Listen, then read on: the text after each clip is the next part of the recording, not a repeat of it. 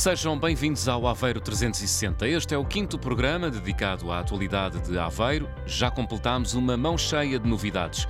Tome nota dos destaques do programa desta semana. Foi inaugurado em Aveiro o primeiro ferryboat elétrico do país. Foram aprovados os contratos de delegação de competências entre a Câmara de Aveiro e as 10 juntas de freguesia.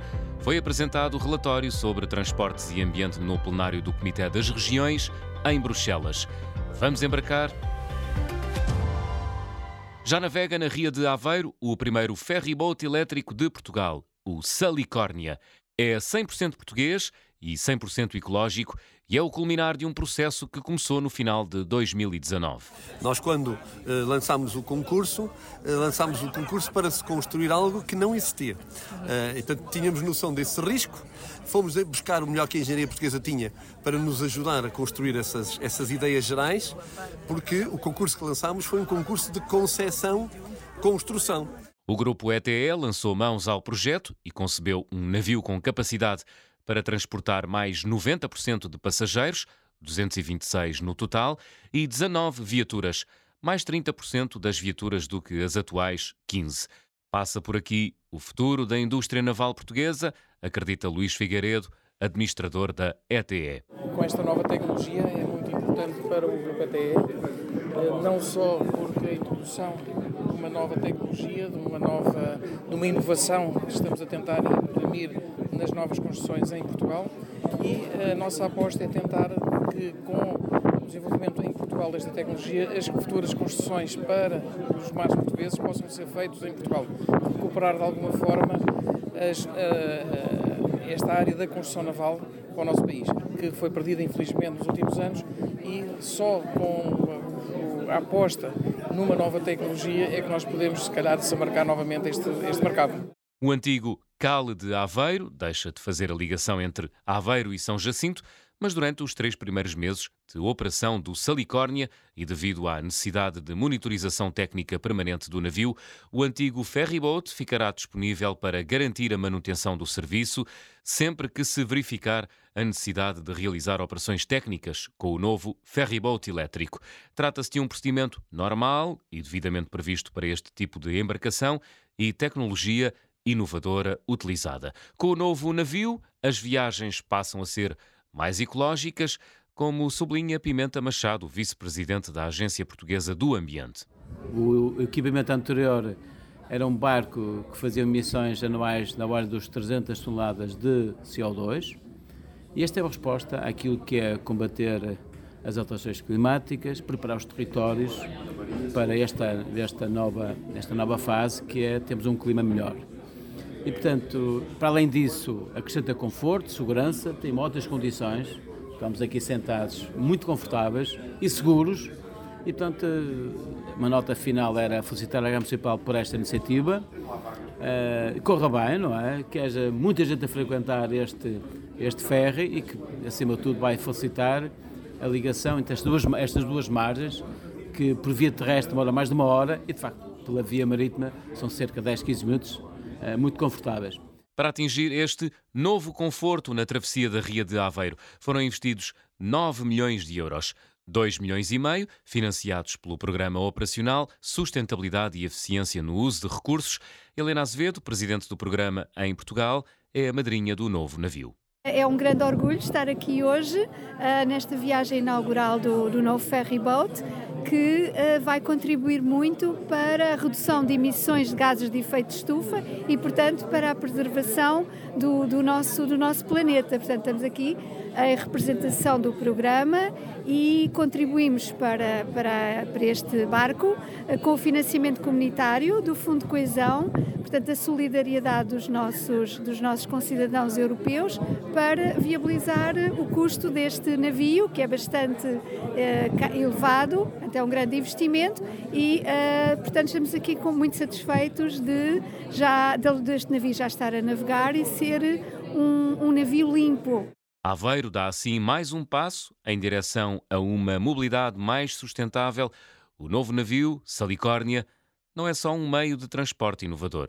Ele é um instrumento de marketing territorial. É indiscutível. Vamos ter mais gente que vai querer vir cá, que já vem cá uh, e vieram cá só para tirar fotografias, agora vem cá uh, para passear. É um instrumento de marketing Ajuda territorial. Ajuda a promover a marca da Aveiro. Absolutamente.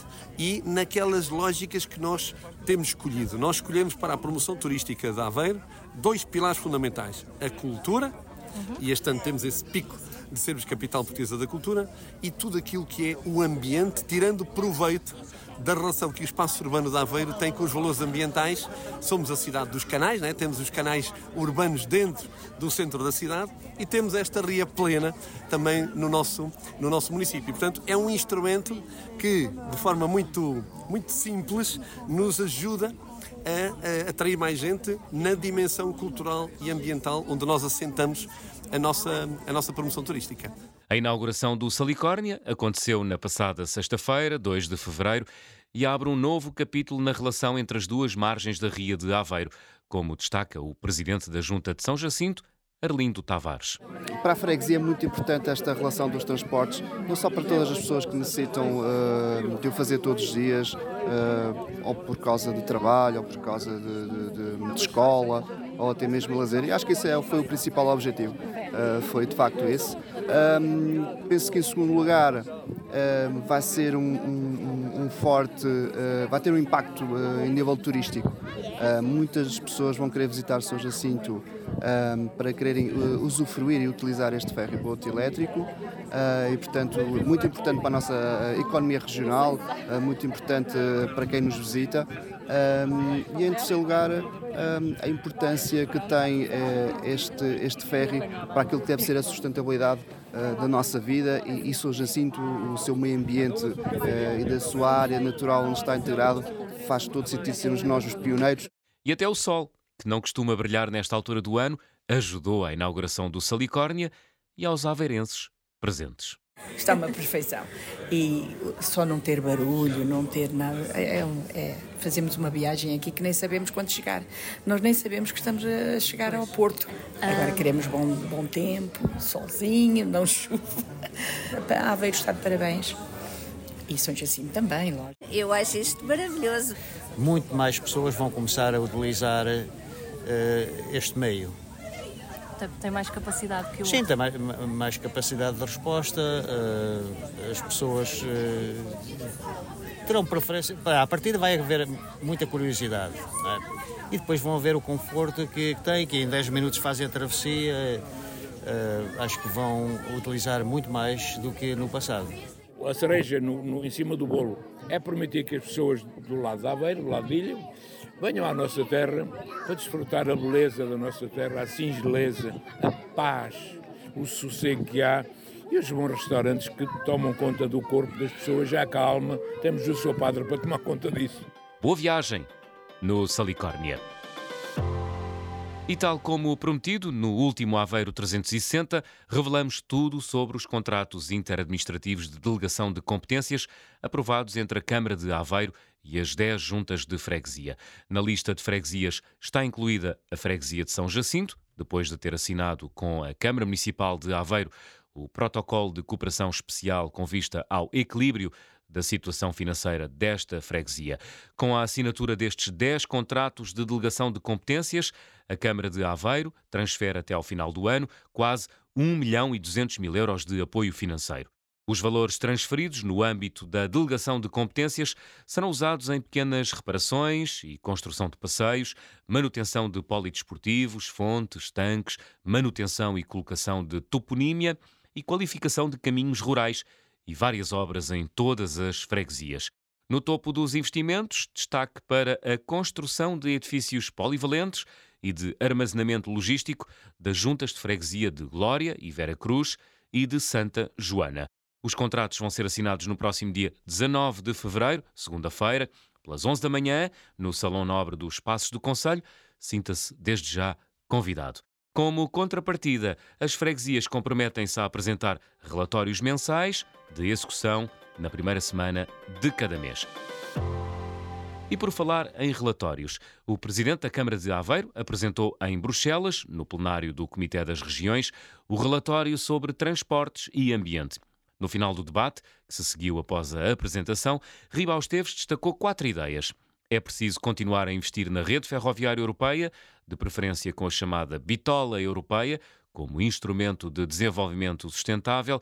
Em segundo lugar, é necessário cuidar essa mesma infraestrutura cuidando da devida articulação com plataformas multimodais e com vários meios de transporte, para assim promover a coesão territorial e social na Europa. Terceira ideia defendida por Ribal Esteves, a urgência de criar uma autoridade na União Europeia para gerir todo o movimento ferroviário. Por último, a Europa deve apostar na mudança dos modos de transporte, de fontes de energia e de crescimento em ganhos ambientais de forma realista e determinada. Ribal Esteves garante que vai continuar a trabalhar no Comitê das Regiões, órgão consultivo das instituições europeias, com especial atenção na área dos transportes e do ambiente, com foco nas empresas e nas pessoas.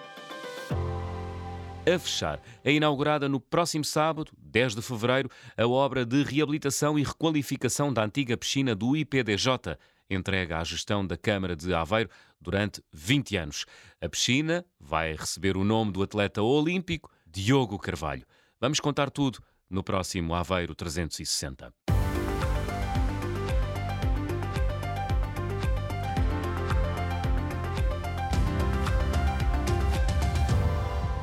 Estamos de regresso na próxima segunda-feira, às 6 da manhã. Até lá, espreita a programação da Aveiro, capital portuguesa da cultura www.aveiro2024.pt. Até para a semana.